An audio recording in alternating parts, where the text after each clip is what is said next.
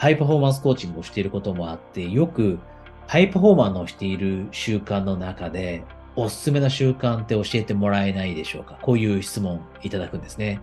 なので今日はこの、えー、お話の中で一つとてもおすすめの習慣、特にビジネスで忙しかったり、仕事が忙しくて思考が整理できないだったり、または心が落ち着かない。アイデアを出さなきゃいけないけど、なかなかアイデア出せない。こんな風に悩んでいる人がいたら、ものすごく効果的で、えー、かつシンプルな話なので、ぜひ聞いていってください。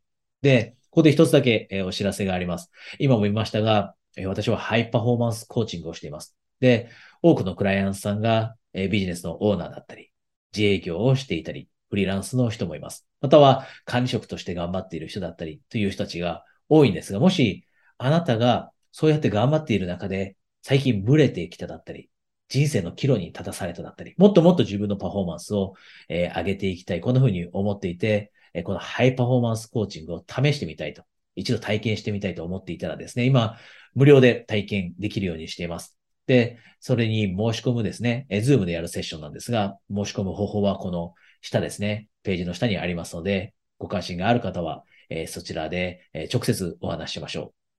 ではですね、え、今日のお話入っていきましょう。今日の話は、え習慣です。ハイパフォーマンスをしている習慣。で、今日お話習慣は書く習慣ということです。これにフォーカスしていきます。書く習慣。人によって書くことが得意、書くことが苦手ってあると思うんですね。で、あなたはどうでしょう？書くこと、比較的得意でしょうか？で、これ書くというのは、手で紙とペンを使って書くことを言っています。PC に打ち込むことではなくて、タブレットに打ち込むわけでもなくて、手でしっかりと文字を書いていく。どうでしょう？あなたはこれを得意としているか？そして今実際にやっているか？で、私がハイパフォーマーの人たちを、活躍する人たちをコーチングしていて気づいたのは、活躍する人のほとんどはです。これ共通点として見つけられたのは、書く習慣。紙に書く習慣を持っているということ。で、これ、なぜこの紙に書くっていう習慣がものすごく大切か。三つ大きく理由があると思うんですね。三つ。一つが思考が整理されるという点です。思考が整理。これ、忙しい人であれば、活躍する人であればあるほど、いろんなこと考えなきゃいけませんよね。ビジネスにおいて、仕事において、あなたのマーケティングを考えなきゃいけない。戦略考えなきゃいけない。どうやってセールスしていくのか考えなきゃいけない。商品について、サービスについて考えなければいけない。メールの返信について考えなければいけない。いろんな考えなきゃいけないことってあります。で、その考えなければいけないことが整理できなくなっていっぱいいっぱいってなる経営者の人も多いです。で、一方でハイパフォーマーの人たちっていうのは、紙に書くことで、そのやらなければいけないことだったり、考えなきゃいけないことをしっかりと整理しています。これが一つ目ですね。思考が整理されるというのが一つの、メリット。で、二つ目。それは気持ちが穏やかになって気持ちが落ち着くと。気持ちが安らぐと。頭の中だけでいろいろあれもやらなきゃいけない、これもやらなきゃいけないっていうふうに思っていると何が起きるかというと、実は私たちが同じことを何回もカウントしてしまったりします。つまり、A ということをやらなきゃいけない、B ということをやらなきゃいけないと。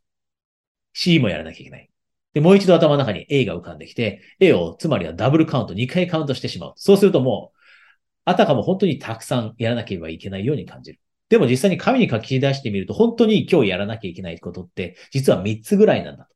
分かったときに、心が少し気持ちが落ち着きます。で、この気持ちが落ち着くという感覚が、特にハイパフォーマーにとって大切ですよね。仕事だけ、ビジネスだけでいっぱいいっぱいになってしまう人が多い中で、一方でハイパフォーマーの人ってこういう各習慣を取り入れることで、自分の気持ちも少し沈められるような習慣を持つ。これが二つ目のメリット。で、三つ目です。三つ目は、アイデアが出せるようになると。あなたがビジネスをしている、仕事で活躍していく上で、いろんなアイデアって出さなきゃいけないじゃないですか。で、じゃあ、ハイパフォーマーの人たちがどうやってアイデアを出しているのかっていうのを見に行ったときに、ほとんどの人は紙に書き出してアイデアを導き出しています。洗い出しています。見つけ出しています。紙に書き出すと、書いているその瞬間にいろんなアイデアが湧いてきたりするんですね。これ試してもらうとわかります。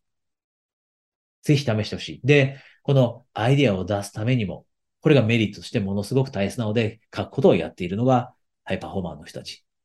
じゃあ、まずどこからやればいいのかと。今、全く書くことをやっていないと、もう PC に打ち込む、または PC にもあまり書いていないというステージにいる人たちが、じゃあまずどこから始めればいいのか。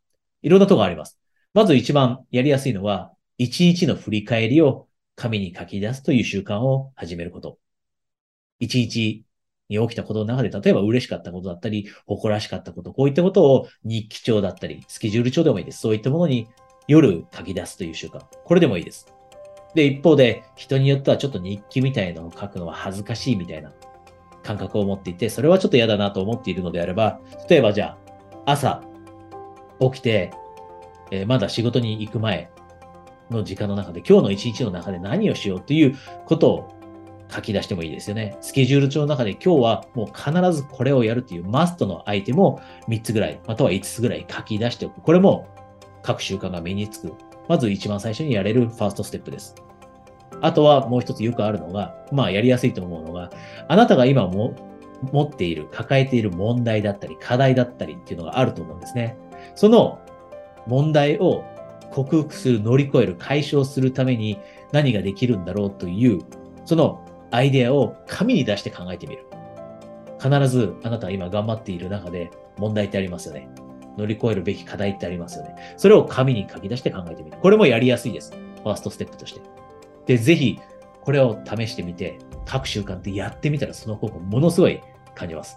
ほとんどの人が各習慣身につけてよかったっていう答えを持ってきてくれるので、あなたもぜひ今まで各習慣取り入れていないのであれば、えー、今日からですね、さっき言ったどうやって始めればいいのかっていうことをやってみて、試してみて、ぜひ、えー、各習慣っていうのを取り入れていきましょう。で、冒頭でもお話ししましたが、もしあなたがハイパフォーマンスコーチングの体験をしてみたいと思っていたらですね、今無料で、ズームで30分の体験セッションを受けられますので、そちらであなたとお話しできるのを楽しみにしています。